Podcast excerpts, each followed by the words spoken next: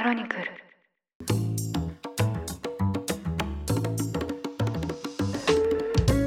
おはようございます。2023年6月20日火曜日ニュースコネクトあなたと経済をつなぐ5分間パーソナリティの竹村由紀子です。この番組では1日1つ5分間で世界のメガトレンドがわかるニュースを解説していきます。朝の支度や散歩通勤家事の時間などにお聞きいただけると嬉しいです。コロナ禍を経て家で仕事をするようになってから数年前には考えられないくらい近所のご老人との会話が増えました。うちの猫ってすごい変わっていてまるで犬みたいに外が大好きで人を見るとこう駆け寄っていって足元でゴローンって寝転がっちゃうんですけど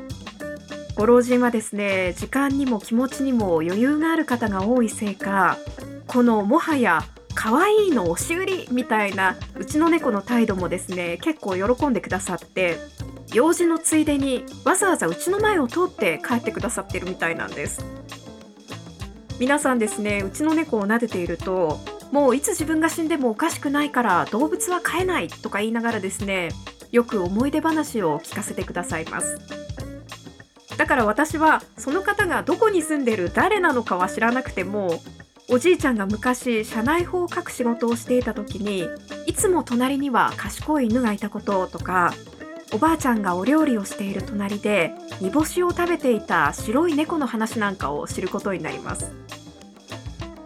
知らない人の本来知り得ない話を聞くっていうのはですねなんかとっても非日常というかちょっと不思議な感じなんですけど聞いていて私もいつも温かい気持ちになっています。私自身朝会社に行って夜遅く帰ってくるっていうような脇目も振らずに生活をしていた頃は考えられない変化なんですけど豊かさっていうのは意外と脇目を振った時に見つかるものなのかもしれないなぁと最近そんなことを考えています。さて今日はこちらのニュースをお伝えします。アフリカの7カ国の首脳らで作る代表団がウクライナとロシアを訪問し双方に早期の戦闘終結を呼びかけましたまず、アフリカの代表団は16日、ウクライナを訪問し、ゼレンスキー大統領と会談を行いました。南アフリカのラマポーザ大統領は会談後、両国が平和への道を進むために、我々は状況の緩和を呼びかけているとして、引き続き和平の仲介に意欲を示しました。一方、ゼレンスキー大統領は、アフリカ代表団の訪問中にもかかわらず、首都キーウなどに対し、極超音速弾道ミサイル、キンジャルによる攻撃が行われたことを厳しく非難。ロシアは平和を回復しようと努力する国々を侮辱したとして、ロシア軍がウクライナから完全に撤退しない限り、和平交渉はありえないという姿勢を改めて強調しました。翌17日、アフリカ代表団はロシアを訪問し、プーチン大統領と会談を行いました。ラマポーザ大統領は、この戦争が終わってほしいという非常に明確なメッセージを伝えるためにここに来たと和平案について説明しました。しかし、プーチン大統領は、交渉しないと宣言したのはウクライナの方だとこの発言を遮り、ウクライナと西側諸国が戦争を先に仕掛けたなどと持論を展開。アフリカ側の提案がいかに見当違いか、その理由を列挙し、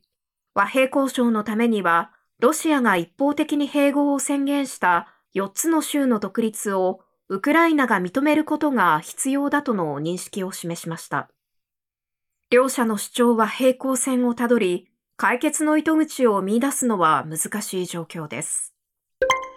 ここまでお伝えしてきましたように、南アフリカ、ウガンダ、ザンビア、コモロ、エジプト、セネガル、コンゴ共和国の首脳らによる代表団が和平の仲介を目指し、ロシア、ウクライナ双方と会談を行いました。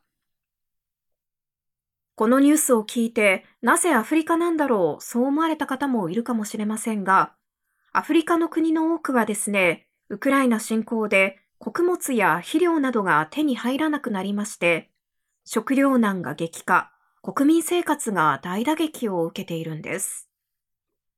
そのためウクライナ侵攻の早期終結はアフリカ諸国共通の願いということで、今回は10項目の和平案を携えて各国を訪問しました。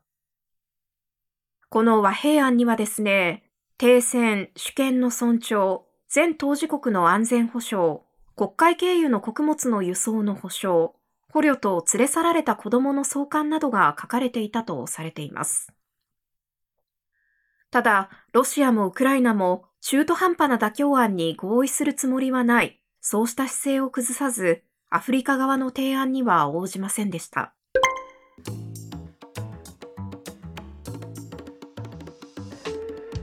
ロシアが孤立を避けるためにアフリカで友好国を拡大しているというニュース、以前この番組でもお伝えしましたが、アフリカといっても54カ国もありますから、ロシア寄りの国もあれば、西側諸国の影響力が強い国もあります。今回の代表団を見てみますと、7カ国中、ロシア寄りだとされるのは、南アフリカとウガンダの2カ国です。南アフリカは今年2月にロシア海軍、中国海軍と合同軍事演習を行っています。また、ウォール・ストリート・ジャーナルによりますと、ウガンダの国営テレビ局では、ロシアのプロパガンダ映像が1日何時間も放映されているということで、ウガンダでは数百万人の視聴者が戦争はウクライナを解放するための運動でしかも成功していてアフリカの飢餓悪化の原因は西側諸国の制裁にあるそうしたロシア側の言い分を日々延々と目にしているということなんです一方でザンビアやコモロ諸島は西側よりエジプトとセネガル、コンゴ共和国は中立だとされています。このようにですね、アフリカ諸国、外交的な立場というのは様々なんですが、みんな一様にウクライナ侵攻による食糧危機に直面していまして、農産物や燃料などの価格高騰に苦しむ中、今回は直接双方に停戦を訴えた格好です。ニュースコネクトお相手は竹村由紀子でした。番組への感想はカタカナでハッシュタグニュースコネクトとつけてツイッターに投稿してください。もしこの番組が気に入っていただけましたら、ぜひフォローしていただけると嬉しいです。それでは、良い一日をお過ごしください。